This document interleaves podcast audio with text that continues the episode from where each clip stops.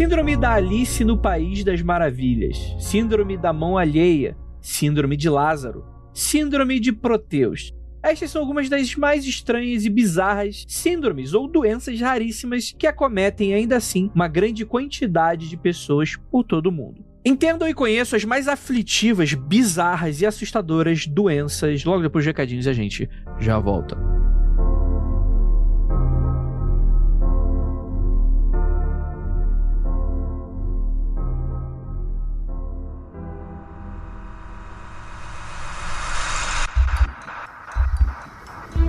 Nada de errado com seu áudio. Adentramos agora através dos seus sentidos. Estamos preparando você para o que vai acontecer nos próximos minutos. Além do que conhece por tempo e espaço, o contato com algo além. Não conte para ninguém e nunca olhe para trás, pois este é Mundo Freak Confidencial.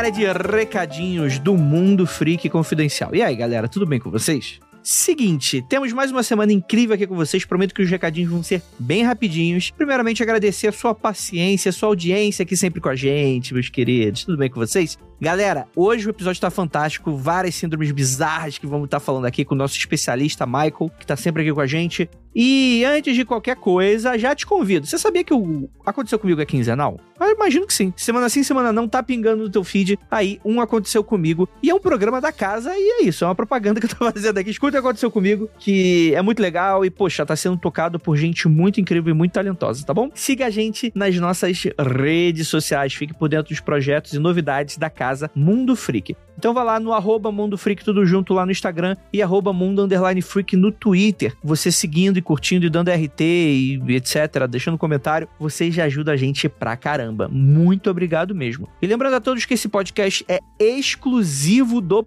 Pop Spotify, esse que tem essa casa aí. E também temos projetos independentes que você pode ajudar com recursos, né? Com apoia.se barra confidencial. Com um mínimo de 5 reaisinhos, você já ajuda a gente também pra caramba, gente. Existem muitas formas de ajudar o Mundo Freak. Essa é apenas mais uma delas. E agora, anúncios de quarentena. Anúncios de quarentena.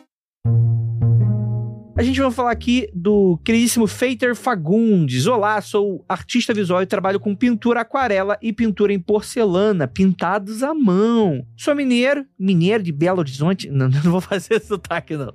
Formado em design e artes visuais pinturas de aquarela em quadro e telas de diversos tamanhos, feitos por encomenda, e pinturas em porcelana pintados à mão, como canecas, tigelas, pratos e xícaras. Todos os produtos também podem ser enviados para todo o Brasil, também faz ilustrações e pintura digital e atua como ilustrador freelance. Então aqui é o anúncio do nosso queridíssimo Fater, que você pode entrar em contato com ele através do Behance dele, eu imagino que tem o contato dele, e o Instagram. E, e Fater, vou te dar um puxãozinho de orelha. O teu, o teu Instagram, ele tá privado, né? Eu acho que não faz nenhum sentido você anunciar e não tem como a pessoa entrar em contato, né? É claro que eu imagino que você vai, vai deixar, a pessoa vai seguir, você vai liberar, tá? Mas fica atento com isso. Mas você pode entrar em contato com ele através aqui do Behance, só você mandar uma mensagem para ele, que eu tenho certeza que você vai gostar. Ele tem várias coisas muito legais aqui, muito trabalho publicitário, coisa impressa, além, é claro, das ilustrações fantásticas do nosso queridíssimo ilustrador, pintor.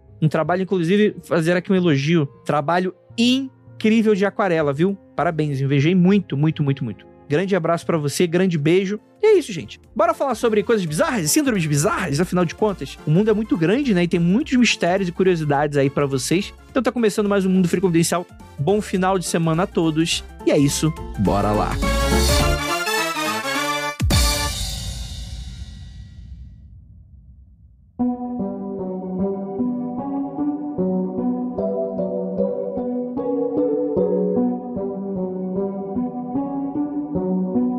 dias e belas noites, queridos ouvintes. Tudo bem com vocês? Eu sou Andrei Fernandes, estou. É, eu ia fazer uma piada, mas talvez fosse inapropriada. E para me ajudar, temos aqui ele, nosso queridíssimo Luca Balaminuti, conhecido como o Síndrome. Eu tenho a síndrome do cagão remunerado. Eu prefiro muito cagar em horário de trabalho, de preferência no banheiro do escritório. Faço questão. Inclusive, se eu puder fechar a cabine direitinho e tirar a roupa, melhor ainda.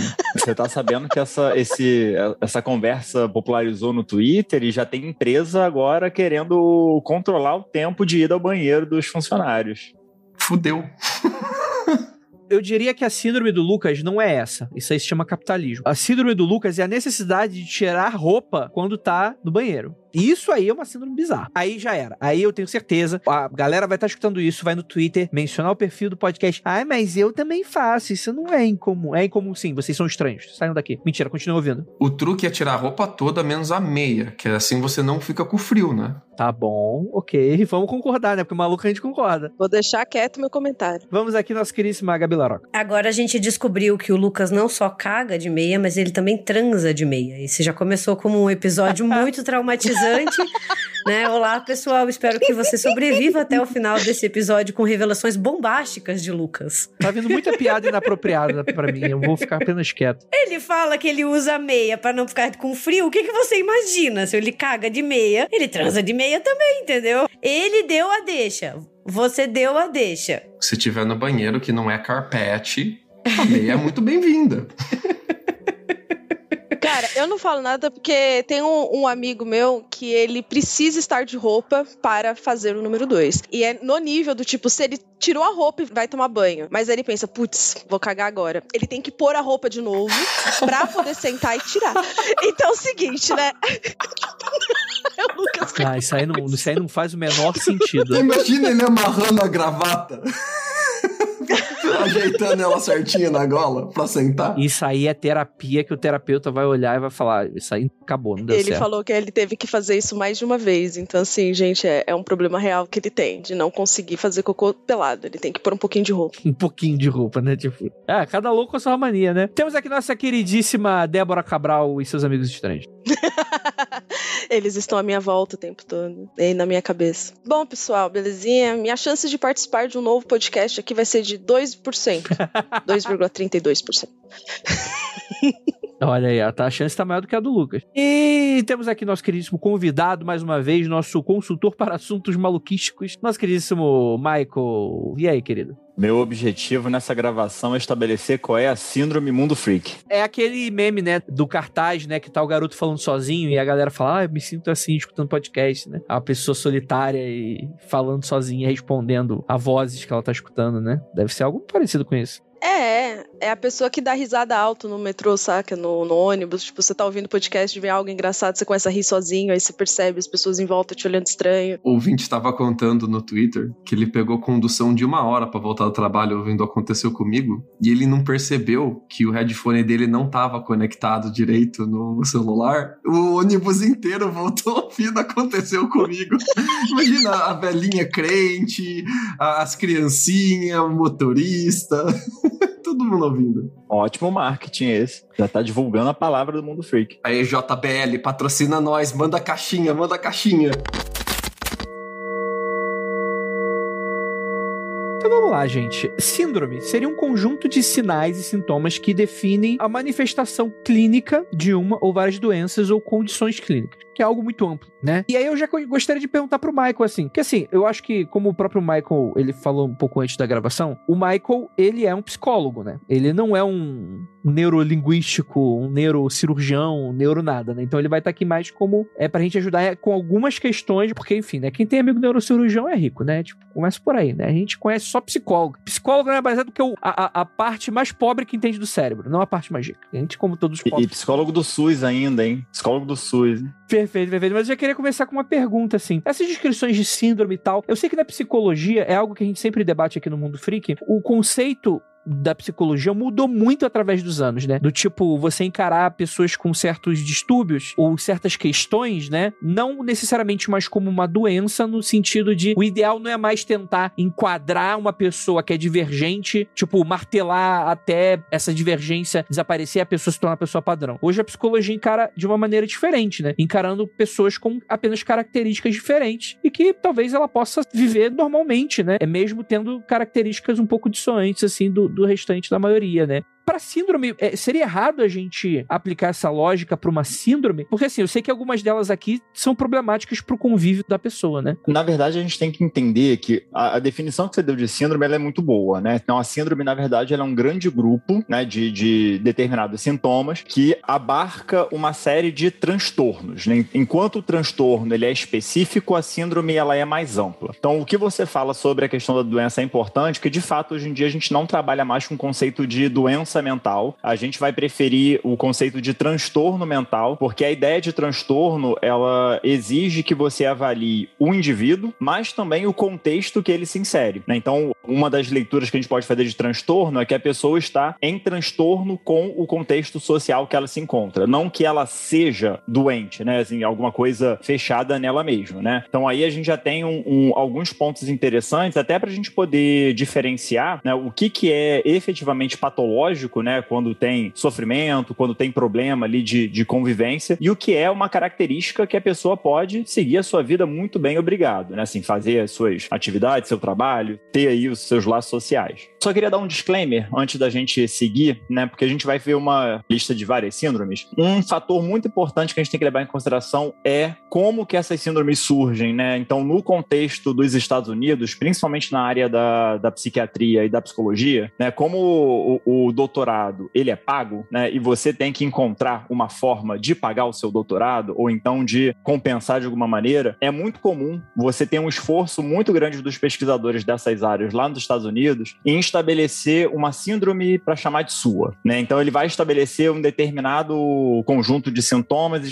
fecha isso como uma síndrome, porque aí ele pode vender livro, ele pode vender tratamentos específicos e com isso pagar aí o, o a sua pós-graduação, tá? Então, muitas dessas síndromes, não muitas não, algumas dessas síndromes que a gente vai ver daqui a pouco, elas na verdade já são síndromes conhecidas que estão catalogadas desde o século XIX, mas que aí ganham uma nova roupagem, um novo nome, principalmente o um nome comercial pro autor tentar vender aí e ganhar um dinheiro em cima. Essa sua fala me lembrou de uma questão, né? Qual era o nome daquele síndrome de Estocolmo? Deu, deu uma polêmica esses anos aí, né? Que meio que desbancou publicaram essa tese. Você estava a par disso, Michael? Sim, é, a gente tem algumas síndromes. Síndrome de Estocolmo, a própria síndrome do impostor também, que é muito conhecida, né? São síndromes que, em termos de validação, elas não têm é, elementos suficientes para a gente fazer validação como uma síndrome propriamente dita, né? Então, é, existe um componente muito marqueteiro, até que é absorvido pelo senso comum, que acaba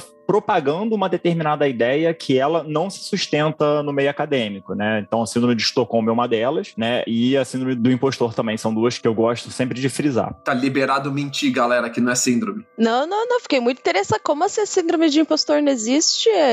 Ela não é real, então? É tudo coisa da minha cabeça? Não, não, não. É, não que ela, assim, não que ela não seja real, mas assim, a formatação que ela ganha, né, com esse nome, isso é que não tem sustentação por si só, porque a base da síndrome do impostor é o que a gente chama de pensamento obsessivo, né? Então, essa estrutura de pensamento obsessivo, de você ter uma, um pensamento recorrente, insistente, geralmente meu, de meu, característica meu, negativa. Isso é, pode é... ser cortado, tá? Porque eu tenho.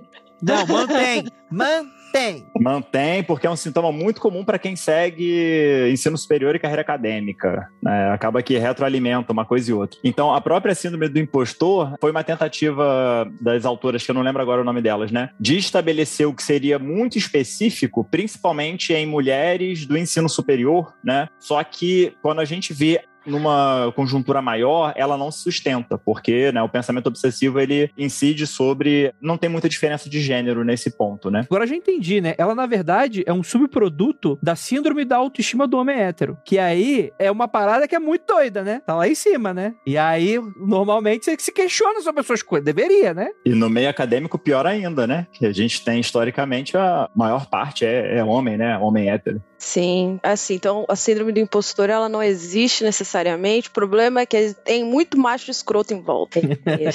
eu, tô, eu tô brincando, mas não necessariamente quanto a Mas tem muito sentido, né? Vamos dizer aí que deve ter tocado o sino aí na cabeça do pessoal e tal. Mas, mas isso, é- essa discussão é muito interessante, né? Porque, pra quem não lembra ou não sabe, a síndrome de Estocolmo é aquela que liga muito vítimas de violência, né? Ou de pessoas que foram sequestradas, mantido em cárcere privado, principalmente aquelas durante muitos aqueles casos bizarros, né? O sequestrador mantém a vítima durante muitos anos. E, em teoria, essa síndrome de Estocolmo seria que a vítima começa a desenvolver uma certa empatia com o seu sequestrador, né? Acho que a palavra é afinidade. Ela tem afinidade pelo encarcerador dela, pelo algoz dela, e ela vai até tentar defender o algoz dela. Pelo menos era assim que ela era vendida, né? Uhum. De que a pessoa ela vai defender não a liberdade dela mais, mas que o algoz tenha ela até capturada em alguns, em alguns momentos. Mas é que eu acho que essa foi muito martelada em filme, cara. A gente viu muito isso em filme, em série, em livro. E aí a gente começa a não saber, né? Como eu não estudo psicologia, eu não sei até quão profunda é a pesquisa do escritor ou quanto ele vai inventar para o livro dele ficar maneiro, né?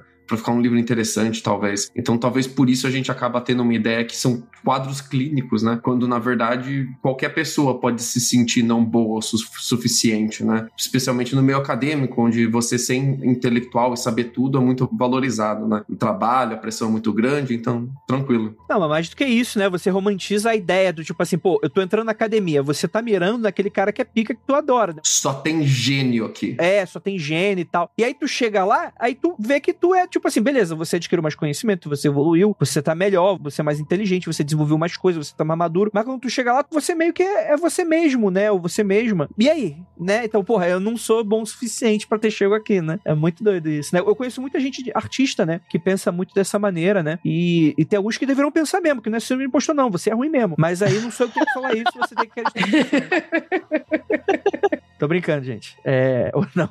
Ou será que não? Carapuça serve em quem serve. Mas aí o síndrome do impostor, né? Ele vive numa carapuça, né? Tipo, ele dorme dentro da carapuça, né? A carapuça é só um saco de dormir já, é o meu caso. Tu me lembrou uma vez que eu tava no karaokê, e aqui é aqueles karaokê aberto, assim, sabe? Qualquer um coloca o nome na lista, vai lá no palco e canta, né? E eu, não, não quero cantar, não quero cantar, não quero cantar. E os meus amigos, não, canta, Lucas, canta, Lucas. Eu sou muito ruim de cantar, muito ruim. E eu não querendo, né, me expor. Aí eu fui lá e comecei a cantar. Eu cantei duas músicas só. A mesa do lado veio pra mim e falou assim: se a gente te pagar cerveja o resto da noite, você promete que não canta mais? Desculpa, mas eu tô rindo muito. Gente, que desaforo! Nossa, nossa, eu ia te pagar uma garrafa de vodka pra você cantar a noite inteira, se eu estivesse do lado ouvindo. Eu ia falar assim, agora você estará sendo pago pra cantar. Que absurdo. é que ela nunca me ouviu. Fingi, eu fingi, é pela amizade, amigo. É pra eu não aguentar esse tipo de insulto, entendeu? É pra isso. Eu seria a pessoa que oferece a cerveja pro Lucas. Eu acho. obrigado, obrigado. Mas fica, eu também canto mal pra caralho, entendeu? Então, Então, mas karaokê não é pra cantar bem. Karaokê é pra se divertir, entendeu? Se você quer cantar bem, você faz o seu show, você aprende musical. Mas tem gente que pode se divertir longe de mim, né? Essa é a questão. Por isso que eu não vou no karaokê. Pra mim, o melhor karaokê foi o cara que cantou Festa no AP do Latino com a voz do CPM 22. Caralho, que Pra demais. mim, é- essa foi a definição de o que é um karaokê, entendeu? Tipo, é, é- é se divertir, cara. Você vai lá e fica gritando, tipo, hoje é festa! Olha lá, síndrome de Estocolmo aí, ó. Vamos então parar de falar do karaokê e voltar aqui para síndromes. Vamos, falar- vamos fazer o seguinte: vamos fazer uma listona de síndromes e a gente vai julgar essas pessoas que têm essas síndromes e rir um pouquinho delas e talvez ficar um pouco assustados. Talvez, né? Brincadeira, tá, gente?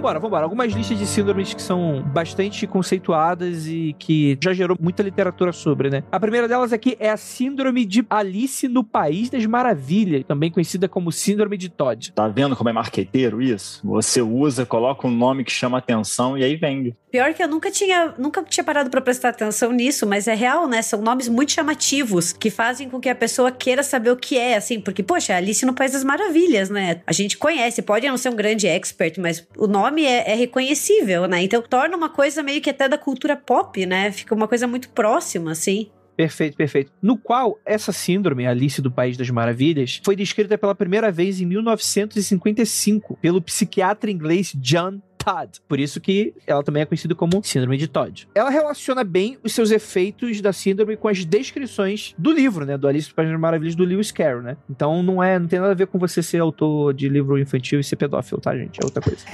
é, na verdade, é um distúrbio de desorientação neurológica que afeta muito a percepção dos seres humanos que podem experienciar sintomas de micropsia ou macropsia. O que, que seria micropsia ou macropsia, Michael? Então, é, essas alterações elas seriam do campo da ilusão ou da alucinação visual, em que você vê coisas muito pequenininhas, micropsia, ou muito grandes, macropsia. Né? No caso, né, a referência à Alice aqui é por conta lá daqueles cogumelos que ela consome na, na história, né? Que faz com que ela cresça, que ela diminua, né? Então a percepção dela dos objetos ao redor muda em função do tamanho que ela assume, né? Então essa é uma, é uma primeira característica que é muito da alteração visual da experiência. Pera aí que eu fiquei com uma dúvida. Você vê objetos pequenos ou objetos gigantes, ou você se sente pequeno ou você se sente gigante? Porque no caso da Alice, ela cresce e ela diminui, né? Ela não vê coisas assim. No caso aqui, a pessoa vê pequeno ou grande, né? Aí o recurso literário que o Lewis Carroll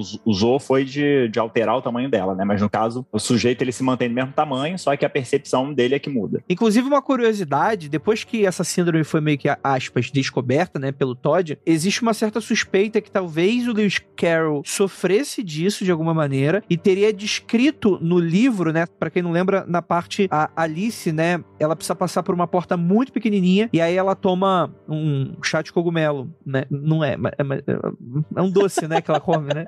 Traduzindo aí para as pessoas né, o, o, a história. E aí ela cresce, diminui, tem toda aquela coisa que ela, pô, às vezes diminui demais, cresce demais, ela tem que ficar ali equalizando a coisa toda. Tem gente que atribui isso como sendo uma suspeita de que Lewis Carroll possa ter tido essa síndrome de alguma maneira e estava justamente descrevendo isso no livro. É, isso é um debate se ele de fato tinha isso espontaneamente, né, o que seria essa perspectiva mais neurológica, ou se era em função do consumo de ópio, né, que também era muito comum, né, era moda na época, né? Então, era? Na época era. Hoje é, em dia eu não sei como é que está. Né?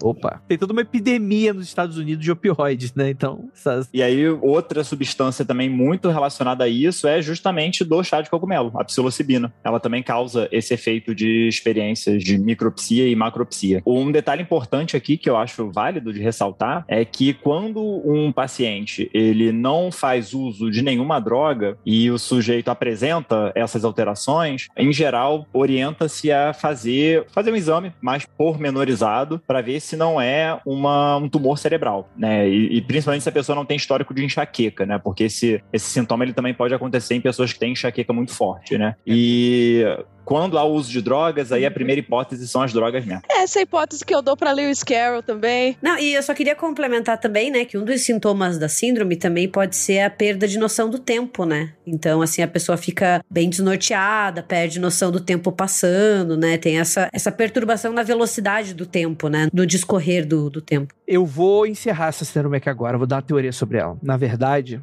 essa teoria não existe. Isso aí é sintoma de abdução alienígena.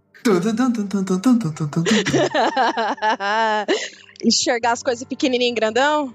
Aquele caso do disco voador miniatura lá do Japão. Ah, aquele é maneiro. OVNIs de Kera. É, é, pior que é legal mesmo, mas não é esse não. O que acontece? Segundo aquele documentário da Mila Jojovic, do Contatos Imediatos de Quarto Grau, que não é documentário não, tá, gente? É ficção. Mas, tipo assim, eles têm uma hipótese muito legal que é uma terapeuta que ela tá lidando numa cidade que ocorre várias abduções e tal, e um dos métodos que os extraterrestres usam para abdução é que eles encerram, né? Eles pegam a memória da pessoa da abdução e substituem por alguma coisa ou faz alguma, algum remendo ali. E aí as pessoas começam a, tipo, a sonhar com coruja, né? Que na verdade era a forma dos alienígenas, mas era o objeto, a forma mais próxima do cotidiano deles, que eles faziam essa ligação. E se a gente estava lidando aqui, ó, essa distorção do tempo, missing time, que é um sintoma conhecido aí de abdução. Da pessoa simplesmente apagou um horário do dia, às vezes para mais rápido, às vezes para mais lento, né? E as coisas diminuem. Qual o rolê das coisas diminuem? É porque o cara tá olhando na janelinha do disco voador e o disco voador tá subindo. Então as coisas estão diminuindo. Então, quando ele volta depois de ter a memória apagada, foi o que sobrou. A sensação de ver coisas diminuindo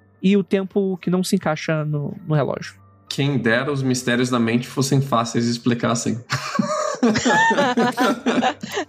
eu ia sugerir uma nova síndrome aí pros, pros psicólogos que querem pagar pós-graduação nos Estados Unidos, que é a síndrome do coelho da Alice no País das Maravilhas, que é, por exemplo, a minha mãe, que no momento em que ela acorda, ela já começa a falar: Eu tô atrasada pro trabalho. e ela fica falando isso até ela ir pro trabalho.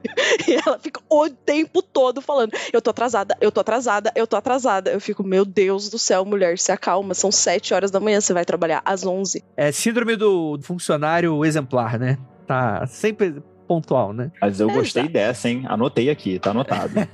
Olha aí os, os, os mestrados, doutorados. Só o agradecimento aí no seu, no seu doutorado aí pra, pra mim, pra minha mãe, tá, tá, já fechou. I'm late. I'm late for a very important day.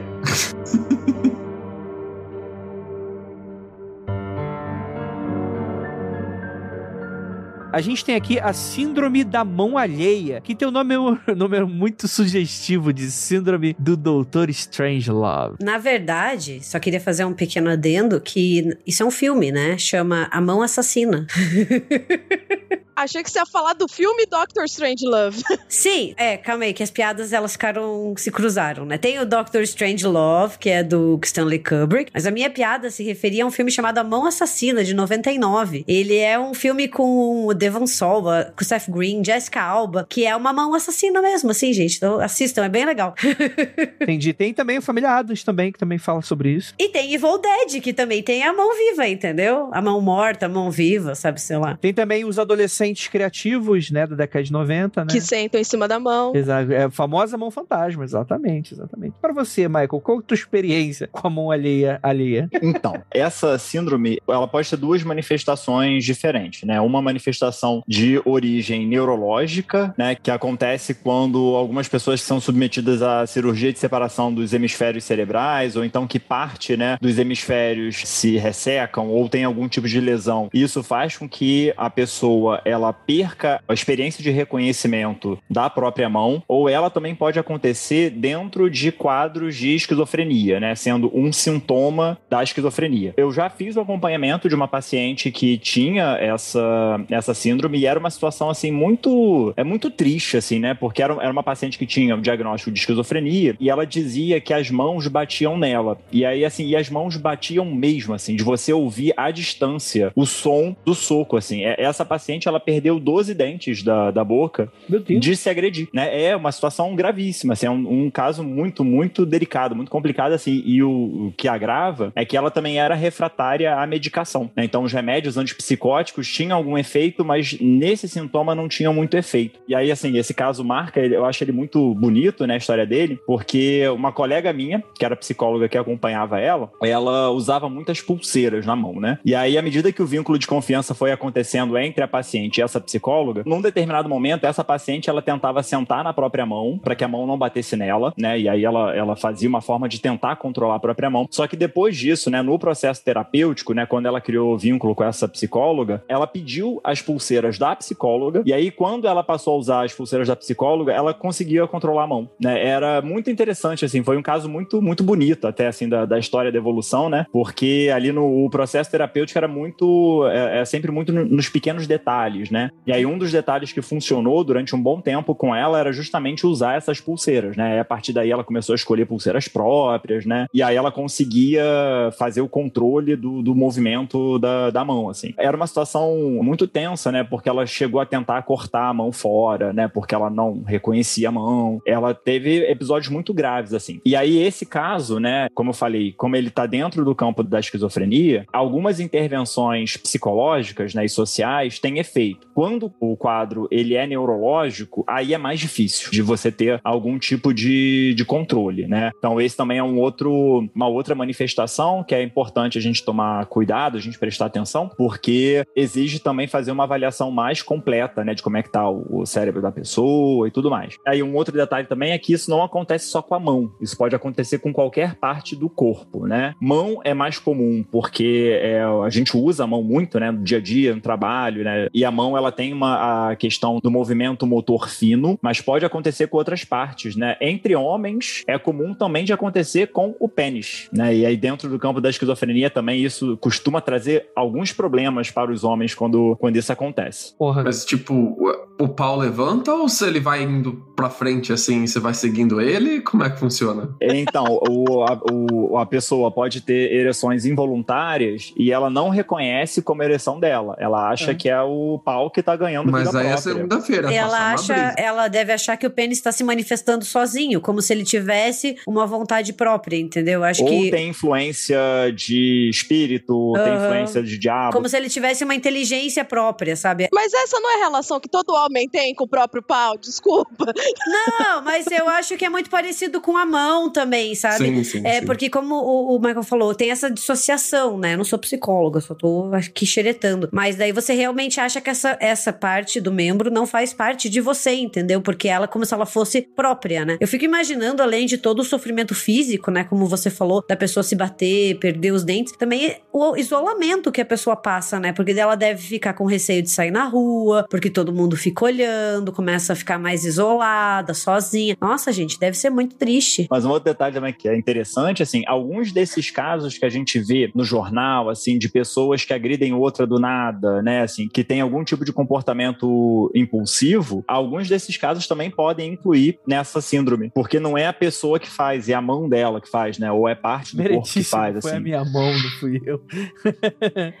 É, eu fiquei com uma dúvida do que você falou, Maicon, que é o seguinte: como que o psicólogo, terapeuta, no caso, vai entender que não é o processo terapêutico que tá demorando mais ou que tá levando muito mais tempo, mas sim que é um transtorno neurológico? Tipo, como é, é que ele vai virar e falar assim: tá, esse sintoma que você tem não vai resolver com terapia, e sim a gente precisa fazer algum exame melhor? Como que isso acontece? Então, em geral, é com a presença de outros sintomas, né? Quando você tem um sintoma isolado, né? A gente tem até o caso da, da Karen Bourne, né? Que foi uma, uma jovem, né? Que passou por um processo de cirurgia. Então, é, no desenvolvimento dela, depois da cirurgia, esse sintoma, né? Da síndrome da, da mão alheia, não estava presente junto com outros sintomas da esquizofrenia, por exemplo. Então, quando é um sintoma muito isolado, né? é, a gente pode sim indicar essa avaliação. Nesse caso que eu relatei mais cedo, é uma paciente que tinha também os outros sintomas da esquizofrenia, né? E aí a gente já conseguia localizar dentro desse espectro.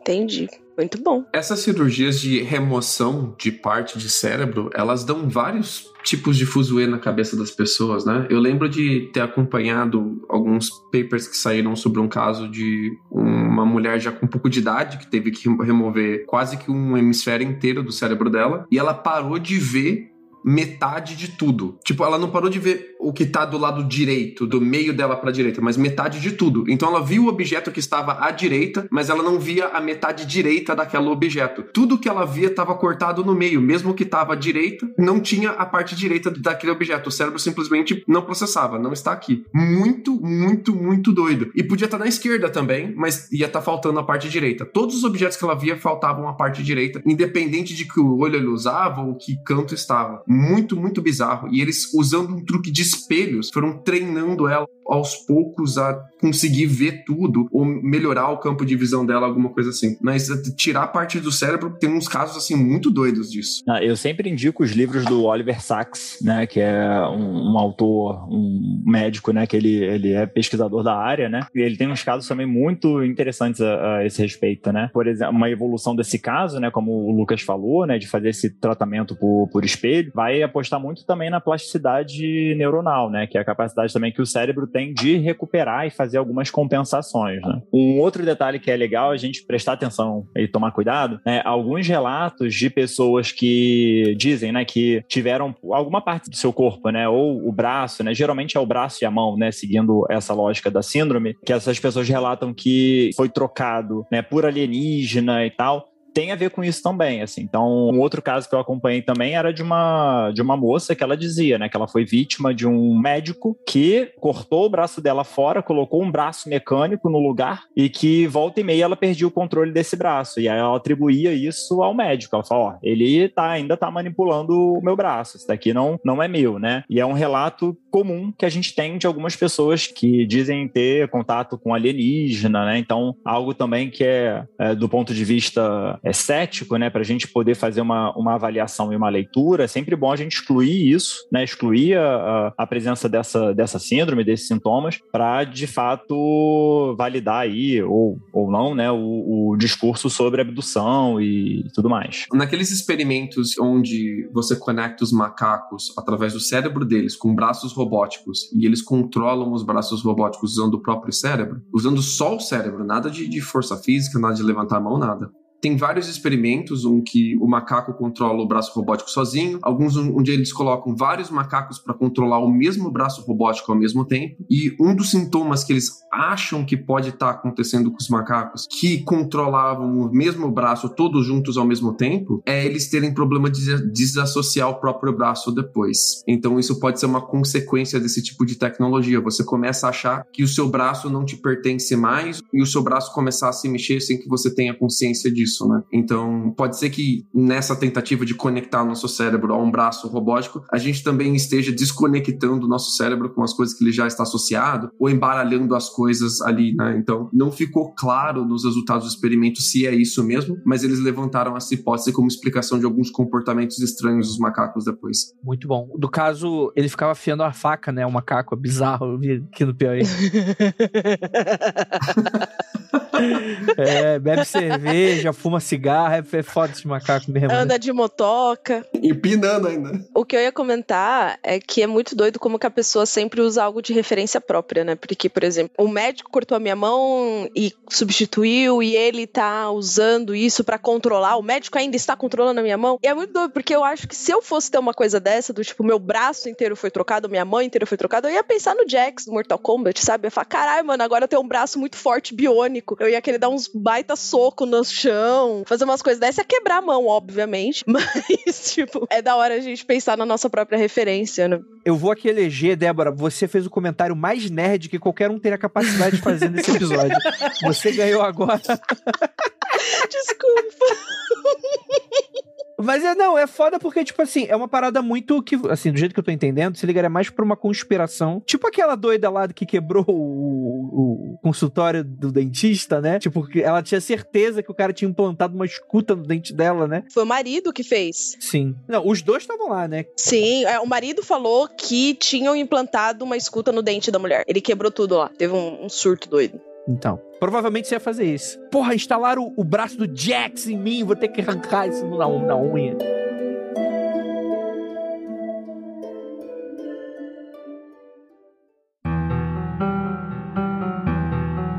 Síndrome de Noé. Isso é muito legal, né? Porque faz todo sentido. Quer dizer, não faz nenhum sentido Quer dizer, tá, ok. Também conhecido como Síndrome de Diógenes. Isso aqui é a síndrome da série Acumuladores. É isso. É, é, é outra síndrome golpista, porque, enfim, né? É só para vender também. Ah, é? Não, não, não tem razão na realidade, então? Acumuladores tem, né? Você tem um transtorno de acumulação, né? Ele é um transtorno já bem definido. Essa, quando você nomeia de síndrome de Noé, é você tentar fazer o específico do específico aí, que é, que é puxar para acumulação de animais, né? Hum, caraca, o cara acumula, tipo assim, chama fazendeiro o nome disso, né? Você é cabeça de gado, né? Tipo, quanto mais animal, mais rico eu sou. Eu assisti, às vezes, o programa né, dos acumuladores e é muito triste, né? Quando a gente passa, assim, da situação. Primeiro você fica indignado, um pouco com raiva, depois você vê o quanto é triste. E eu lembro que tinha um caso que, cara, me marcou muito, que era um, um senhor, assim, e ele acumulava gatinhos, gente. E os gatinhos se perdiam dentro da casa dele, ele não sabia qual estava vivo, qual estava morto.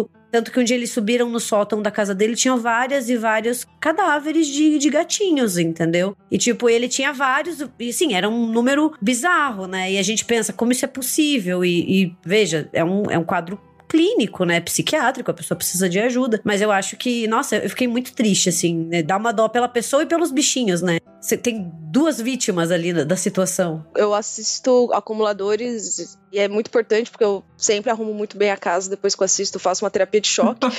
porque eu penso, eu não vou ser essa pessoa, e aí eu arrumo minha casa, então eu faço como uma terapia de choque, mas eu passo por esse ciclo também. Você fica com pena, você fica com raiva, e eu sempre passo muito mal, assim, eu fico muito triste quando eu vejo a quantidade de animais mortos que os caras acumulam, né? E normalmente são esses mesmos dessa síndrome, né? Que são animais animais domésticos. Né? É, é foda que, tipo assim, claro que a gente fica muito indignado. Fala, porra, mó porqueira, né? Tipo, pra quê? Não tem sentido nenhum. Só que ao mesmo tempo, tipo assim, é foda porque, porra, o cérebro da pessoa. E às vezes é, pode ser até preconceituoso da minha parte, estamos estando com um psicólogo aqui pra apontar isso pra mim, talvez. Que, porra, o cérebro da pessoa não tá funcionando direito, né? Tipo, aspas, aspas. Mas, tipo, não é saudável, né? Eu acho que o limite de você respeitar a diferença das pessoas é quando vê que a pessoa tá prejudicando ela mesma. Não que, tipo assim, beleza, não tá me prejudicando necessariamente. Então, o limite de eu chegar, não posso chegar a invadir a casa da pessoa, fazer a limpeza secreta e jogar as coisas fora. Mas, tipo, é bizarro, né? É uma diferença. Então, tem gente que faz isso, e aí, assim, é muito sofrido, né? Pra pessoa que tem transtorno de acumulação, né? Quando você faz esse tipo de intervenção, né, sem né, o consentimento da pessoa, depois ela sofre muito, né? Então, e, e, esse é uma, uma situação que você tem que fazer acompanhado, né? Você tem que ir é, ali com paciência, com insistência, você tem que fazer junto da pessoa, porque se você faz na melhor das intenções, o desfecho ele pode ser pior ainda, né? Que a pessoa pode abrir uma, uma, uma crise de uma angústia, uma ansiedade muito intensa, né? Pode abrir, às vezes, até quadros depressivos também em relação a isso, né? E aqui no, no Brasil a gente tem, né, uma, uma incidência até muito frequente, né? Assim, Ministério Público que entra, né? Bombeiros e tudo mais. Então não é de todo estranho, né? É, é, virem, poder público, né? Vira força realizar essa, essa limpeza, né? Mas quando essa limpeza acontece, precisa ter uma atenção redobrada com a pessoa, porque a chance disso virar um problema pior depois é, é grande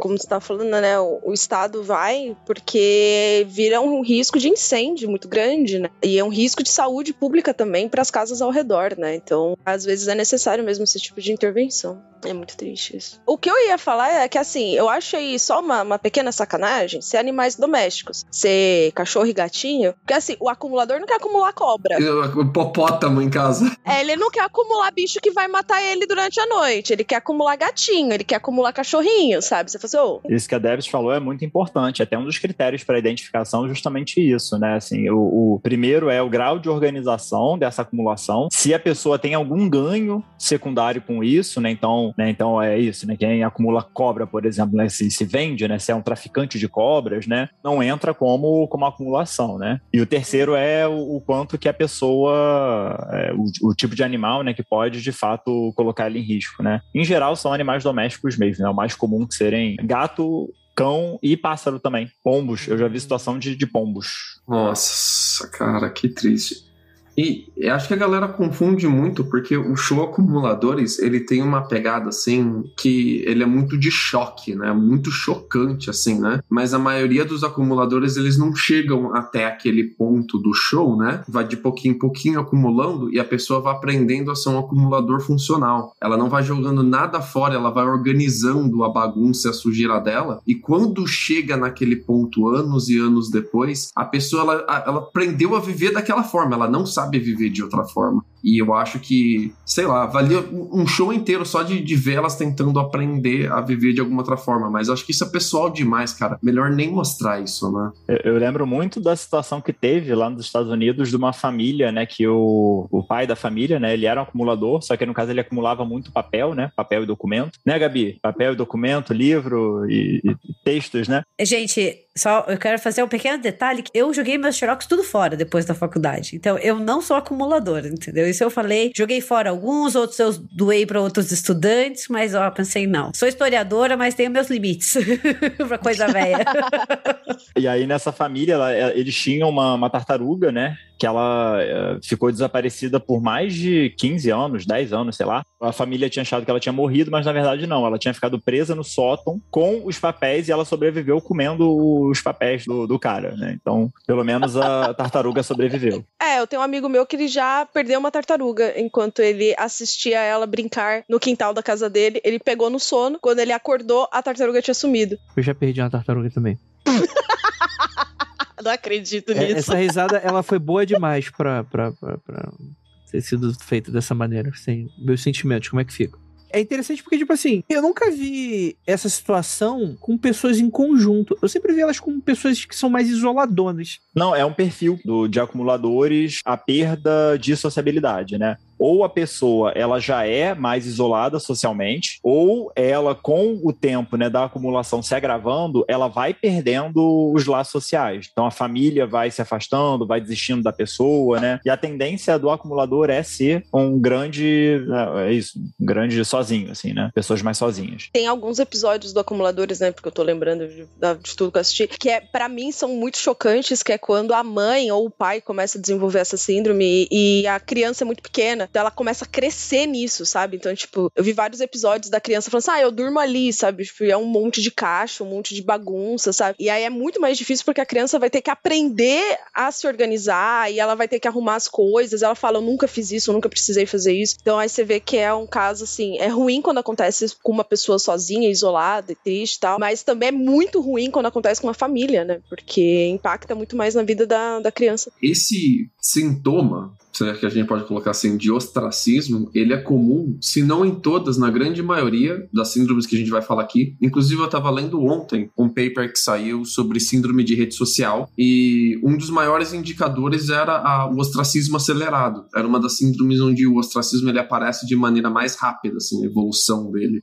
Então a pessoa fica viciada em rede social, ela não consegue sair da rede social, não consegue pensar em outra coisa. E além de pontuação muito alta em narcisismo, baixa autoestima. Engraçado isso, narcisismo e baixa autoestima combinado, né? Depressão, a, pessoa se sentir muito sozinha e ficar completamente isolada da, das outras pessoas e dos outros círculos sociais da qual ela se adequaria.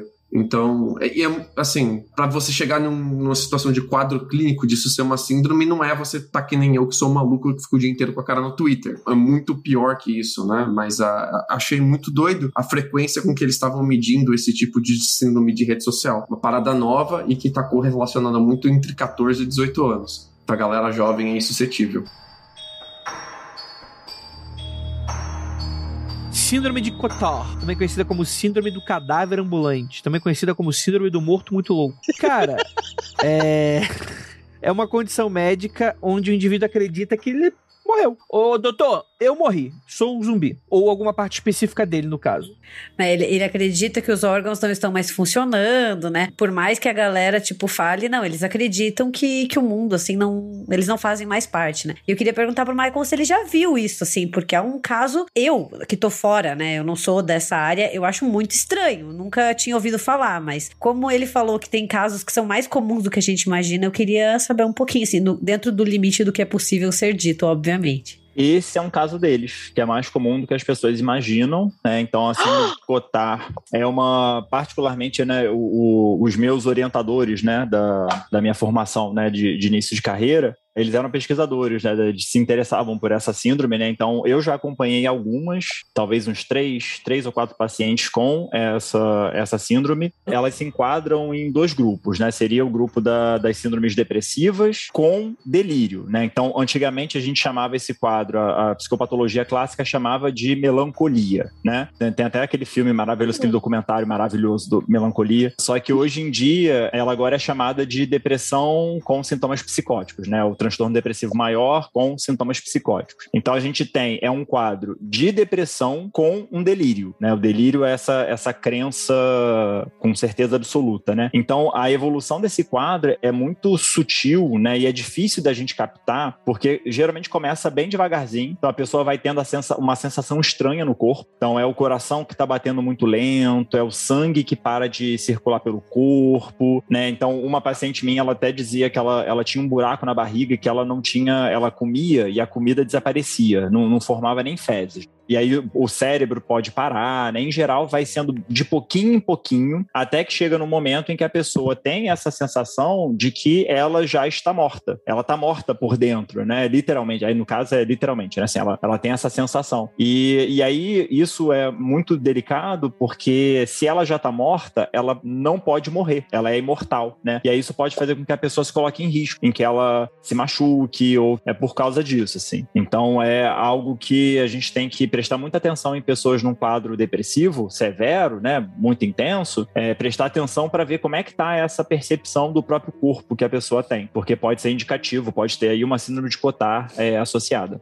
Uau! Gente, que absurdo. Uma coisa que eu não entendi ainda dessa síndrome, tipo assim, tem esse lance dos órgãos, né? Como se os órgãos estivessem necrosando, né? Alguma coisa assim, como se fosse um zumbi, né? Ou é tipo um fantasma, do tipo, acordei. Não, não, é, é mais zumbi mesmo. Do tipo assim, a pessoa ela tem uma sensação de mal-estar com o próprio corpo, ela sofre com isso, né? Ela, ela, ela se sente, de maneira geral, por conta do quadro depressivo, ela já fica mais lentificada, né? Ela já tem uma fala, falta de energia, isso tá dentro da depressão, mas além disso, ela vai ter uma sensação de estranhamento com o próprio corpo, então ela vai achar que o corpo não tá funcionando muito bem. Então, às vezes, ela pode ficar dias deitada na cama e ela não levanta por isso, porque o corpo dela não tá funcionando, ela pode parar de comer, também, né? Ela vai reduzindo a alimentação até ela parar de comer radicalmente, né? Pode parar de beber água. Por isso, ela tem uma sensação de mal-estar com o próprio corpo, assim, um, grande sofrimento. Existem relatos, né? alguns pacientes relatam que eles sentem cheiro de podre, né? Então eles sentem o próprio corpo apodrecendo, aí tem uma alucinação olfativa, né? Que aí sente o, o cheiro do podre, assim. E em geral é um quadro muito sofrido, assim, é, é muito, muito triste, assim, de, de você acompanhar.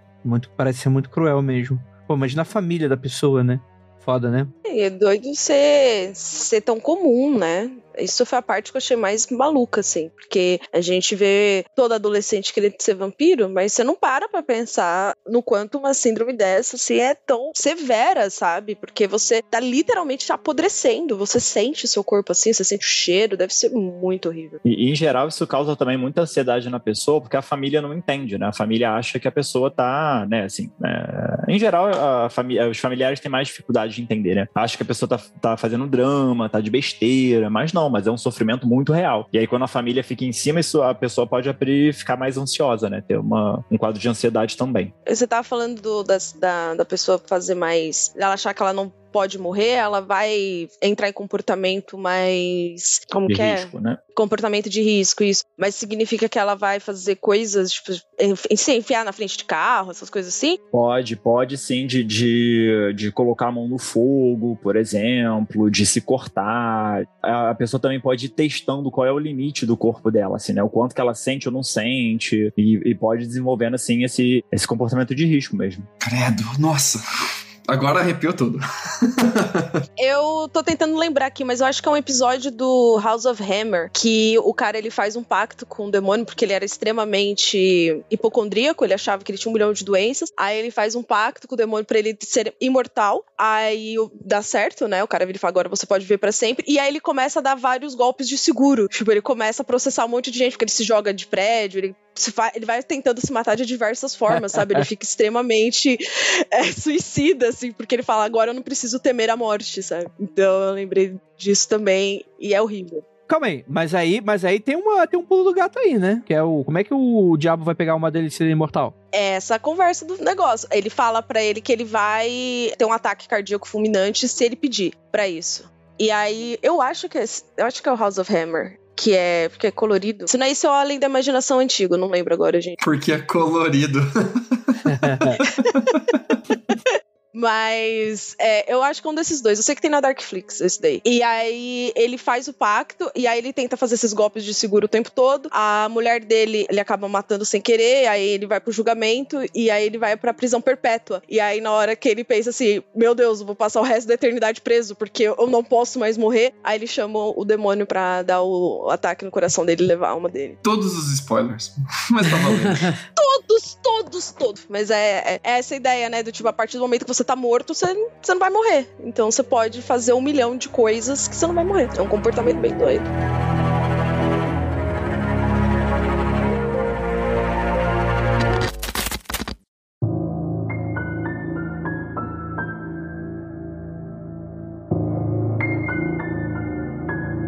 Cara, a próxima, ela é muito legal. Porque tem uma galera que é assim, né? Tem principalmente aí de certas congregações religiosas, que é a síndrome de Jerusalém, né? Que no caso a pessoa. Não só isso, né? Mas tem um lance messiânico envolvido, né? Em que a pessoa tem ideias, delírios psicóticos com relação a isso, né, Michael? Exatamente, né? E nesse caso específico, a gente vai ter o que seria um disparador, né? Que é a cidade de Jerusalém, né? Que é uma cidade importante para as religiões judaicas e cristãs, né? Né? E só que essa síndrome ela não acomete apenas é, judeus e cristãos, né? Então pessoas também de outra religião ou pessoas que não têm religião podem abrir esse quadro quando estão na visita da, da cidade, assim. De certa forma, isso também acontece em algumas outras cidades com menor frequência, mas muito em função da carga histórica que o lugar tem, né? Que o ambiente tem, né? É um pouco daquilo que acontece quando você visita um lugar, principalmente com uma história muito pesada, muito triste, que a pessoa desenvolve ali alguns sintomas ali na hora, né? Passa mal, né? Que aí acaba o pessoal mais é, é, religioso, né? Mais ocultista vai usar a explicação das energias, né? Para justificar, né?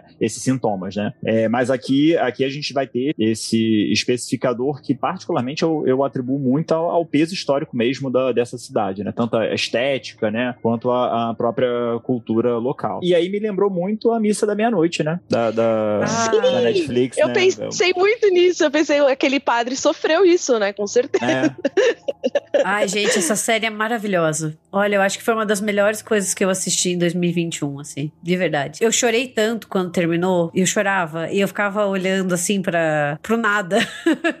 eu não sei o que mexeu mais comigo, Missa da Meia-Noite ou a Mansão Bly, sabe? Tipo, meu Deus do céu. E aí o que é legal dessa, dessa síndrome, né, pra gente avaliar é antes da pessoa ter, né, a abertura desse quadro, né, na cidade, se ela já tem algum tipo de histórico psicótico prévio, né, se isso se desenvolve apenas lá naquele contexto, é, o quanto que essa, as ideias que ela desenvolve também são ideias compartilhadas ou são ideias muito próprias, né, uma interpretação muito singular dela da Bíblia ou da Torá ou de qualquer outro documento religioso e, e também o tempo de duração, se esses sintomas eles permanecem mesmo depois de encerrada a viagem, né, quando a pessoa retorna pro, pro seu contexto contexto normal, né? A tendência é de voltar ao normal. Quando a pessoa encerra, né, a, a viagem, ela volta, a tendência é voltar ao normal mesmo. Eu ouvi de um guia no Havaí que por muito tempo o Havaí ele sofreu com uma ditadura militar que destronou o rei do Havaí, que era o rei da ilha, e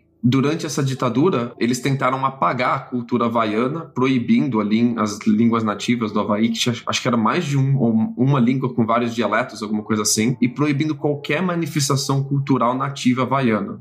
Isso durou uns 30 anos. E quando eles liberaram isso, quando eles conseguiram se desprender disso, ainda era muito mal visto. Ficou por muito tempo assim. Se você falava em, em língua nativa, você era mal visto e tal. E nos últimos 20 anos, especialmente, tem uma renascença de você tentar buscar a cultura havaiana que foi por muito tempo repreendida, né? E nessa busca há um grande apego por qualquer coisa que te conecte de volta à sua cultura. Então, muitos dos havaianos começaram a aprender partes das famílias deles que eles tinham perdido, parte da cultura que tinham perdido, absorver parte da cultura nativa e deram muita importância a um monte específico, a um ritual específico que eles praticavam naquele monte e que a galera perdia completamente a noção do que estava fazendo, de onde estava e de quem era durante o ritual e demorava dias para voltar, é, especialmente por causa dessa carga de importância muito grande. Eles passavam a vida inteira tentando resgatar isso, procurando por isso, e quando chega a vez dela de fazer o ritual na, no,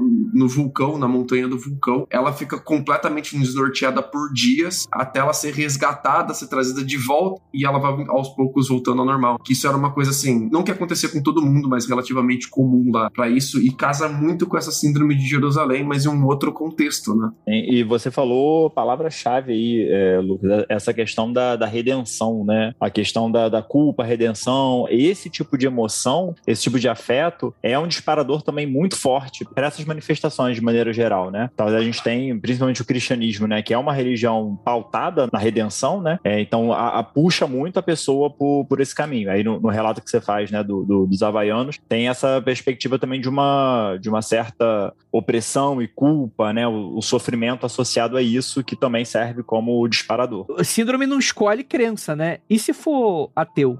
Como é que essa síndrome vai se manifestar? Mas se vê a estátua do Carl Sagan, meu Deus!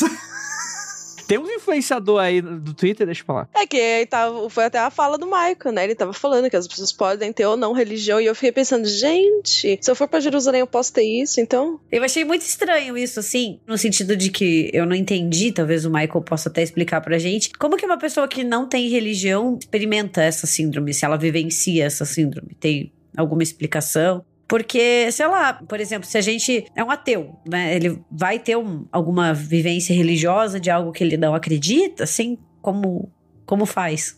Pode acontecer sim, Gabi, né? Aí a gente tem que levar em consideração, é, primeiro é, em termos de afeto, né? Então esses afetos são universais, né? Então redenção, culpa, né? Sofrimento, opressão, né? todo mundo passa por isso, né? Isso é quase que universal. Só que a, a religião, ela é também um elemento cultural, né? Então por mais que você não seja religiosa, você conhece o fundamento do cristianismo, né? Então no momento dessa emoção muito intensa, inconscientemente você pode fazer o uso desse esse é, arcabouço cultural né, e criar um, um, delírio religioso em cima disso. Não é à toa que algumas pessoas é, apresentam esse delírio religioso, mas uma interpretação muito, muito específica, muito singular, assim, né? Que não tem respaldo na, na religião em si. E aí, como o Lucas falou, né? Então, mesmo os ateus, né? Tem alguns estudos que apontam isso agora, né? Que, que vai colocar que a religião, ela não é só esses elementos é, transcendentais compartilhados, né? Então, mesmo um ateu, ele pode pode ter uma posição religiosa, né? Então ele vai colocar a ciência nesse lugar da transcendência e vai pegar lá os cientistas e colocar no lugar do sacerdote, por exemplo. Então alguns ateus podem ter esse comportamento extremamente religioso e aí na hora você tem um clique e, e abre um, um outro tipo de delírio, né?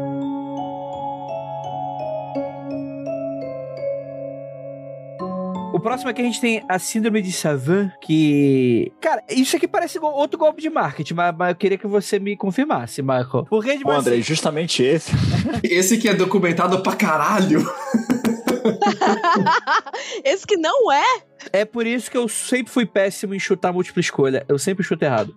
Síndrome de Savant, pessoas que tenham habilidades intelectuais extraordinárias, muito ligado a memórias acima da média, mas em contrapartida que possuem certas dificuldades, como pouca compreensão de suas capacidades ou algum tipo de deficiência específica mental ou psicológica, né? Seria então essa imagem que a gente tem daqueles gênios meio desencaixados da sociedade? É isso? Exatamente. São aquelas pessoas que têm uma, uma capacidade cognitiva é, muito grande, só que ao mesmo tempo ela vai ter como compensação, né, perda perda de habilidades sociais, principalmente, ou perda de expressões afetivas, né? Então, assim, a, a síndrome de Savant, ela é uma síndrome já documentada desde 1780, né? Então, ela é uma síndrome que ao longo da história ela veio se mantendo. Hoje em dia, ela não é mais tão falada dessa maneira porque ela foi absorvida pelo espectro do autismo. Então, ela tá dentro, ela seria um pouco daquela perspectiva da, daquele aquele padrão de autismo, né? Que são pessoas que têm uma decoram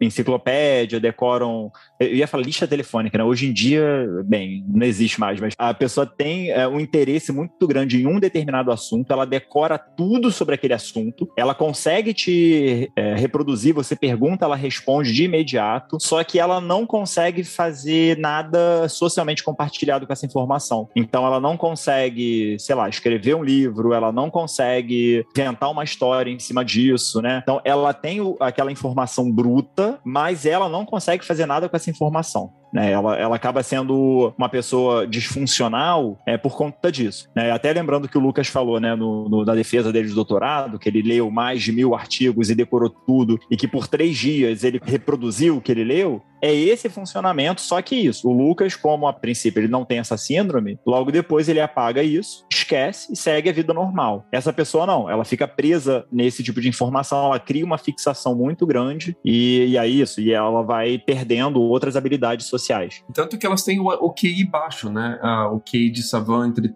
40 e 70 é considerado um QI muito baixo. Não aqui dizendo que QI é a melhor escala para medir inteligência, mas é curioso como isso ficou associado com capacidades além do extraordinário, de lógica, de razão e talvez até de conta, uma coisa mais matemática, né? Frio calculista. Frio, né? É, mas não, não tem tão a ver com isso, é uma coisa mais de fixação, mas de ser específico para aquela parada que ela gosta de memorizar, que ela gosta de, de fazer em repetidas vezes, um milhão de vezes. Então tem a, aquele, aquele seriado Suits, não sei se vocês já, já viram, que tem o personagem protagonista, o, o Mike. Ele é uma pessoa que ele tem esse tipo de memória, só que aí na ficção ao mesmo tempo ele é um cara super sagaz, super esperto, sociável, né? E que isso na realidade não existe, né? Então, assim, ele tem a característica do Savan, mas ao mesmo tempo ele também tem habilidades sociais. Na realidade, a gente não tem. O cérebro ele faz uma certa que uma compensação, né? Ele vai tirar de um lado para focar no outro. Ah, Deus não dá asa cobra, já dizia. Se eu não me engano, eu posso estar bem enganada, mas aquela série The Good Doctor é também, não é? Com É. o menino que fez Bates Motel, o Fred Highmore, Uhum. né? Ele é um médico. E se eu não me engano, é essa van também, né? É, sim. É, é também, só que é isso, né? A série, a parte mais dramatúrgica, né? Que mostra ele uma pessoa muito fria, né? Muito objetiva, né? E aí acaba. Ele, ele é um ótimo médico, né? Por ser tão frio e objetivo. Só que nos relacionamentos sociais ele é um desastre, né? Assim, né? Então, o modo como ele dá notícias pro, pros pacientes, né? O modo como É. ele discute a doença com o paciente é como se é isso. Sim. Ele não considera o paciente como uma pessoa, né? Ele não tem essa noção de outra pessoa, né? Peguei o pior dos dois mundos, então, hein? Burro pra caralho não consegue associar. Aí, fudeu. E a parada do Savan não é nem só a barreira ah, da inteligência emocional, dela não ter o tato, dela não entender ah, o ambiente, é a, a dificuldade de se comunicar mesmo. Ela não consegue escrever um texto sobre aquela coisa que ela tá tão apaixonada. Ela não vai conseguir dar uma aula sobre isso. É uma barreira de comunicação primária mesmo, assim. Apesar de que na parte de decorar idiomas e reproduzir a fala dos idiomas, eles são muito bons. Então você tem, tem casos bizarros de Savan que podem aprender até 15 idiomas, o que é uma loucura na minha cabeça, 15 idiomas, e mesmo assim terem dificuldade de se comunicar nos 15 idiomas. é muito doido isso, né? O mesmo acontece com, com arte, né? A pessoa pode desenvolver uma determinada arte, aprende um determinado estilo, só que ela tem uma- um repertório muito pequeno de coisas que ela representa com essa arte. Então ela não consegue nem usar a, a arte para se comunicar também, né? Foda, Fica né? muito restrito. Eu acho que eu nunca vi nenhuma representação disso pra arte, mas eu imagino que deve ser uma coisa muito cabulosa. Em música tem muito. Não é incomum você encontrar em grandes orquestras famosas mais de um savan na mesma orquestra. Especialmente porque em música clássica, né, a, a repetição é a prática. Talento natural existe, claro, mas é muito de você repetir aquilo oito horas por dia, todo dia da sua vida, e você reproduzir aquilo como uma máquina mesmo, né? Você não está expressando no violino seu sentimento, passando uma mensagem, você está repetindo aquela coisa de novo, de novo, de novo, de novo, de novo. Cara, mas é tipo assim, eu, eu entendo isso que você tá falando, mas eu imagino isso como. Não tô falando que não é arte, tá? Mas, mas é uma, uma questão muito técnica, né? Porque a pessoa ela vai reproduzir. Porque assim, você vai ter a partitura, né? E é, você só tá reproduzindo aquilo. E, pelo amor de Deus, não tô falando que isso é simples, tá? Eu não tô falando que isso é melhor, não. Mas eu, eu pensei justamente numa coisa mais oposta, né? Numa questão de você criar símbolos, né? Tipo uma pintura, um desenho, uma ilustração assim. Eu fico tentando imaginar como é que essa pessoa. Como é que seria o desenho de uma pessoa dessa? Porque, em teoria, para criatividade nesse sentido, você precisa de uma bagagem cultural e simbólica muito ampla, né? Senão, se você fica repetindo as mesmas coisas, tipo, é muito doido. Tipo, eu, eu fico pensando que talvez uma pessoa dessa seria alguém que faria um hiperrealismo, né? Tipo, reproduziria como se fosse uma impressora uma imagem de alguém, ou, ou- ou memória fotográfica, né? Tipo, lembrasse de uma cena e conseguisse reproduzir fidedignamente com uma técnica absurda. Mas pra criar, talvez seja muito doido essa limitação, né?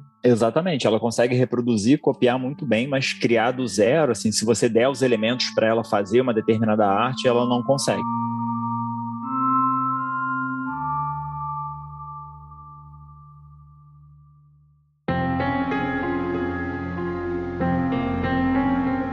Síndrome de Ondine, também conhecida como Síndrome da Hipoventilação Central Congênita. Essa é uma doença genética bem rara que afeta o sistema respiratório. As pessoas com essa síndrome respiram de forma muito leve, principalmente durante o sono, provocando diminuição brusca da quantidade de oxigênio e aumento de quantidade de dióxido de carbono do sangue. Eu imagino que isso aqui seja mais neurológico do que psicológico, né?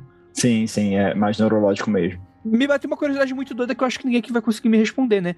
O pessoal diz que o ato de respirar é o que fode a gente, né? Tem um meme, né, que o pessoal no TikTok, ah, e se o oxigênio for, for um veneno e tá te matando e demora 90 anos pra te matar. Mas é mais ou menos isso, né? Basicamente, né? O, oxi- é, o ato de você, o teu ato de respirar, né, vai oxidando as células e elas vão, não é isso? Não.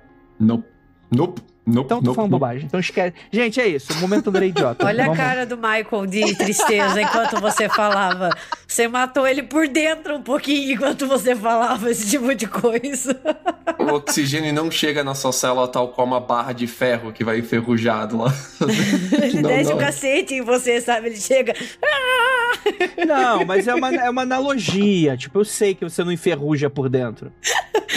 Tô brincando, calma. É brincadeirinha. o metabolismo ele vai piorando porque as células elas vão ficando cada vez mais defeituosas mesmo, exatamente por causa que o, o corpo perde a capacidade de replicar elas, porque o RNA, quando ele vai ser replicado em DNA, perde a parte do telômero, né? O telômero vai diminuindo e você vai reproduzindo com mais erros. Tu tem isso de cabeça? Ou você tá lendo uma porra? Uma parada? Não, de cabeça, uai. Então, Lucas é savan, viu? Cara, o, o- o Lucas. Eu tô com muito medo. O Lucas é um psicopata, bicho. Tudo que você tá falando eu já vi, mas eu, eu sou incapaz de reproduzir essas palavras nessa ordem. Provavelmente eu ia falar, pô, porque toda vez que sua célula se replica, o rabinho dela do DNA perde. É isso que eu ia falar, de maneira muito burra. Mas parecida com essa, mas um pouco diferente, a gente tem a síndrome da bela adormecida, né? Síndrome de Klein-Levin, que ela tem mais a ver com a adolescência e a fase adulta mais nova, né? A pessoa passa dias dormindo, às vezes muitos dias dormindo, às vezes é um pouco mais que um dia, às vezes um pouco mais que o normal, mas às vezes três dias dormindo. E ela, tipo, ela não consegue acordar. Às vezes ela acorda, mas ela ainda tá com sono muito pesado e muito cansada, ela já capota já direto. Muito dessa parte desses três dias, às vezes mais que isso, que ela fica dormindo, é aquele. é, o sono ele não pega naquele sono pesado mesmo, ele fica variando entre as duas fases mais leves do sono. Então a pessoa fica nesse estado de não, não- dormir pra caramba e acordar super cansada por muito tempo, o que é muito bizarro. É, vou dizer que eu, eu tenho isso daí.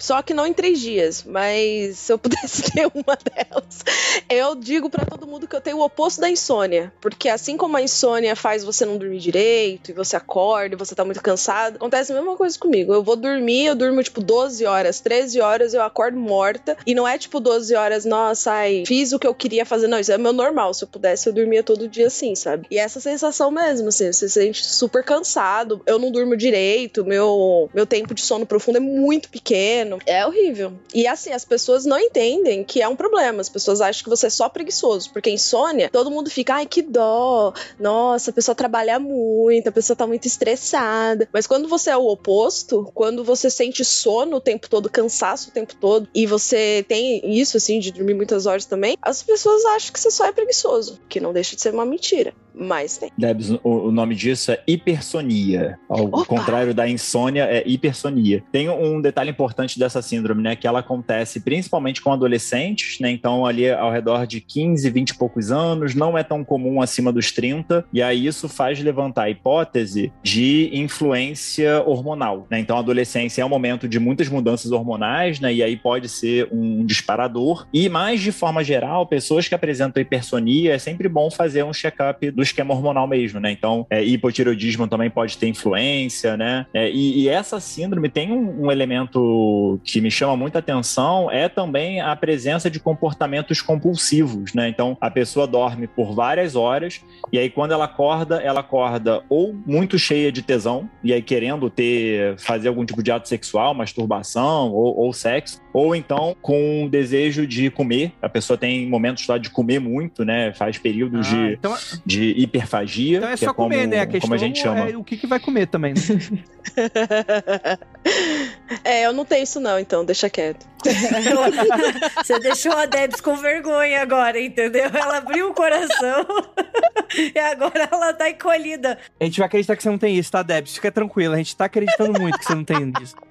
Não, eu, hipersonia eu concordo, porque eu tenho hipotiroidismo, então faz muito sentido eu ter isso. Mas essa outra síndrome aí, aí eu, eu saio fora, porque. Acordo sem nem saber meu nome, vou lá acordar com tesão, tá louco? Cara, ma- mas assim, essas síndromes que a gente tá falando com relação a sono me lembrou muito a primeira parte do Sandman, né? Em que o, É. so- o sonho, ele é preso e começa a dar um problema, assim. Não é que todas as pessoas deixam de, de sonhar, ou... Mas algumas pessoas, eh, talvez mais sensíveis, passam a manifestar diversas coisas. Uma dessas pessoas é uma que tem essas síndromes. No caso, se ela que chega a ser alguma dessas síndromes, é uma menina que dorme durante 30 anos. Que tem uns casos desse, né? De uma menina que dorme e vai embora, né? Era até uma coisa que eu ia falar, é um caso real. Teve uma ilha muito pequena, acho que nos Estados Unidos, que uma moça dormiu por, tipo, anos mesmo, assim, tipo, uns 20 anos, 30 anos, assim. E aí a família inteira, tipo, tinha que dar banho nela, tal, história assim. Ela, quando ela acordou, ela descobriu que, tipo, as sobrinhas dela davam banho nela, alimentavam ela, sabe? Tipo, ela nem sabia que elas existiam, porque quando ela foi dormir, a irmã dela era mais nova que ela, sabe? Era uma criança, assim. Então foi bem tenso esse rolê. Cara, com certeza. É, tinha outro que também no Sandman tem um lance de zumbi, né? De, no, no, no, contexto do voodoo, né? De um cara que fica meio trôpego, né? Que dá a entender e tal. Provavelmente o Neil Gaiman se inspira muito dessas síndromes para escrever essa parte do momento, né? Como que o sonhar, o sonho afeta, né? As pessoas de certa maneira, né? Claro, naturalmente ficção. Não, mas privação de sono é tortura. Assim, é, é real, afeta pra caramba o cérebro. Pode levar à morte até, né? Privação de sono é, é um dos. Pode levar a parada, parada do sistema diferente da síndrome da Bela Adormecida, mas muito parecida com a de Ondine, é a síndrome de Lázaro, onde a pessoa realmente ressuscita, né? E aí tem várias hipóteses do porquê que ela foi dada como morta e depois ela foi ressuscitada ou voltou à vida de forma aparentemente inexplicável, né? Uma delas relacionada à explicação cardiovascular, ela tem algum problema de pressão no tórax, o batimento cardíaco dela não consegue ficar regulado, fica muito baixo, fica tão baixo que a pessoa é dada como morta e depois tá viva. E às vezes relacionado à, catalepsia. E eu perguntar pro Michael o que, que é catalepsia, porque eu não sei o que, que é catalepsia. A catalepsia é, é um certo apagamento, né? Quase que um desmaio que a pessoa apresenta subitamente, né? Aí voltaremos a esse assunto, né? Existem algumas pessoas que apresentam um quadro de catalepsia associado ao orgasmo. Então, depois de ter um orgasmo, a pessoa simplesmente apaga, desmaia, né? E pode ficar alguns minutos desmaiados para depois re recobrar a consciência. Eu tenho uma história para contar disso depois. Opa, então manda. Não sabia o que era catalepsia, é? Estão rolando altas revelações sexuais do Lucas nesse episódio, né? Estou chocada. Depois, depois, depois. E aí, no caso aqui da síndrome de Lázaro, então, é essa, essa catalepsia, ela é muito extensa, né? Ela tem um período, né, que pode chegar até alguns dias, né? Que faz com que a pessoa... Aí, da mesma forma que ela entra súbita, e aí, assim, no caso, até algumas pessoas apresentam depois de tentativas de ressuscitação mesmo, né? Com choque e massagem mecânica, né? Só que a pessoa retorna espontaneamente também, sem saber porquê, né? Então, esse é um ponto bem enigmático ainda para medicina. Teve um caso, né, em 2016, em Londrina, aqui no Paraná, que teve um senhor de 68 anos que foi declarado morto, né? Ele tava, tava no hospital, tava doente, internado.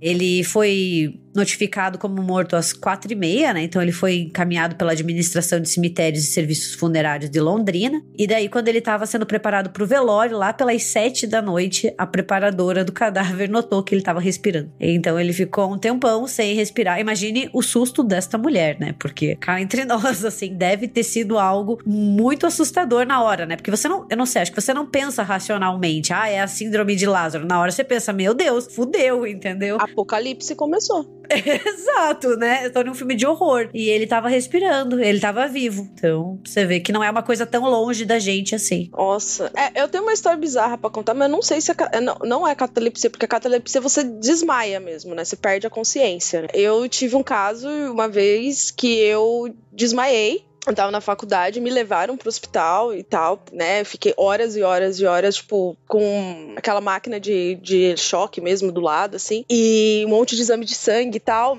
E eu acordei horas depois. Só que o detalhe é, eu não estava desacordada. Eu estava totalmente consciente, eu só não tinha nenhum controle do meu corpo e eu estava com os olhos apagados, sabe? Então assim, para todo mundo eu estava desmaiada, para todo mundo do nada eu desmaiei e ninguém conseguia me acordar, mas quando eu acordei e conversei com os médicos e tal, eu falei, ouvi a enfermeira passar, falei assim, essa enfermeira que trouxe o carrinho porque ela tava falando sobre a sobrinha dela. Eu fui contando as coisas porque eu tava acordado o tempo todo. Então, assim, foi uma das piores sensações, eu não recomendo absolutamente a ninguém. Você teve uma paralisia do sono cataléptica, que coisa doida. Cara, eu lembrava de tudo, assim, e assim, como é faculdade, né, um gente tonta, eu lembrava das coisas, porque quando tentaram me levar pro hospital, os meninos estavam tão apavorados que eles me colocaram no, no banco do carro para me levar. E aí eu ouvi um deles falando, tipo, esse é o banco do motorista! Você quer que ela vai dirigindo pra lá?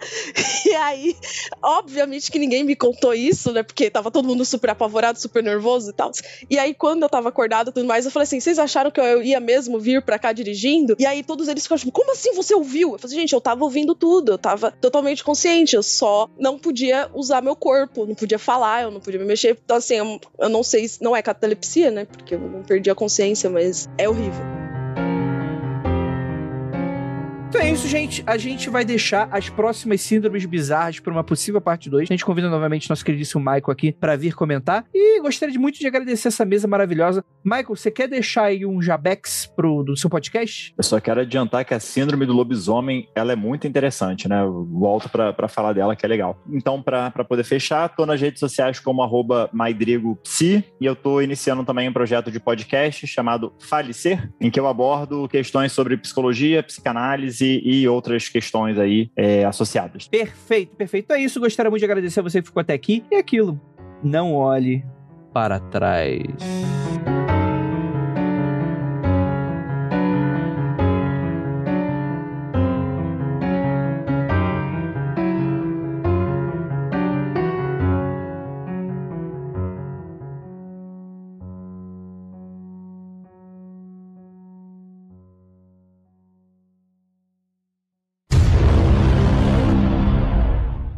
Olhe para trás.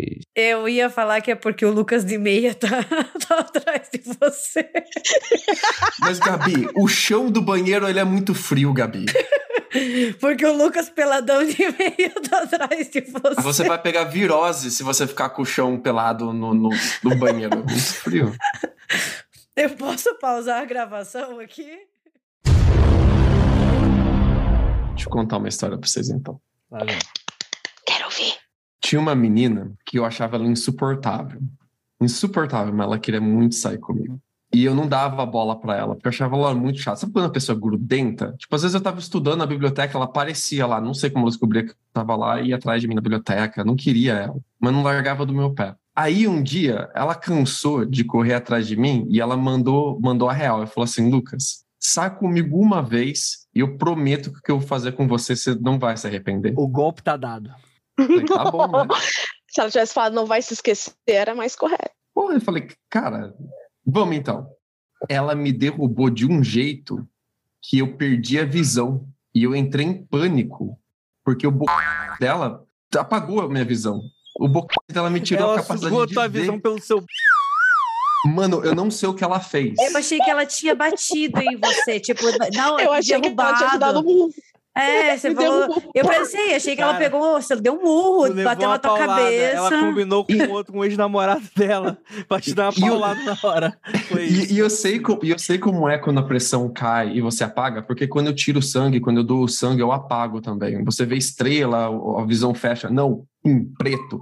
Ela arrancou a minha capacidade de ver pelo meu saiu pela cabeça do meu e eu não conseguia mais ver. E eu entrei em desespero. Eu falei, eu não consigo ver, eu não consigo ver, eu não tô conseguindo ver nada. E ela não largava do meu. Ela queria que, sei lá, que ela queria que, que eu terminasse ali o negócio. E eu tava muito desesperado. E ela não largava, desesperada, eu não largava, eu empurrei ela. A gente deu um tempo. Aí daqui a pouco volta, continua e tal. E ela conseguiu arrancar. Ela- dessa vez, a segunda vez, ela foi mais forte. Ela não só me tirou a minha visão, mas eu apaguei da segunda vez. Eu apaguei. Isso, cara. Apaguei. É Gente, você transou com a o que que- vampira. O que, que essa mulher fazia? Assim, eu tô assustada, porque que superpoderes do mal ela tem.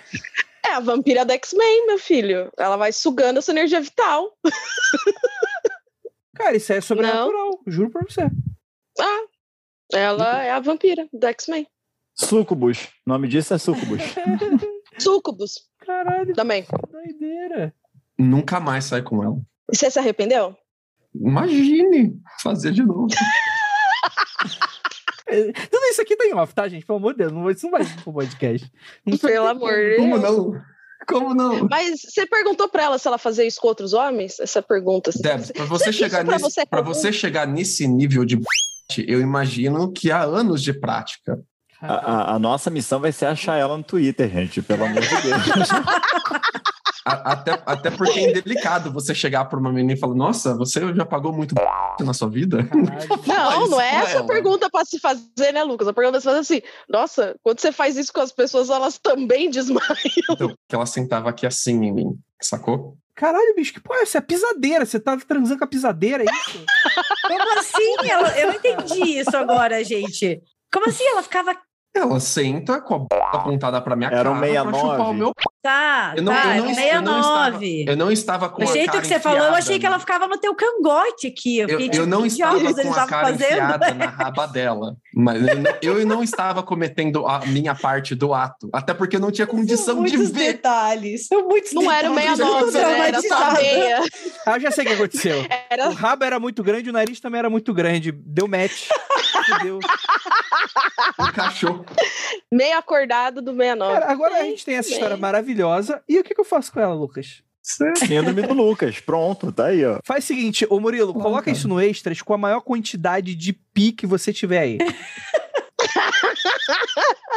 a ponto da pessoa meio que entender o que a gente tá falando, mas ao mesmo tempo ficar E, talvez é- um pouco. e ela, era, ela, era, ela era pesada de ser forte, que ela era a, a ROTC, que é aquela. Não é militar, é tipo você ser militar na universidade, sabe qual é? Quando os militares pagam a sua universidade. Então ela, tipo, ela era né?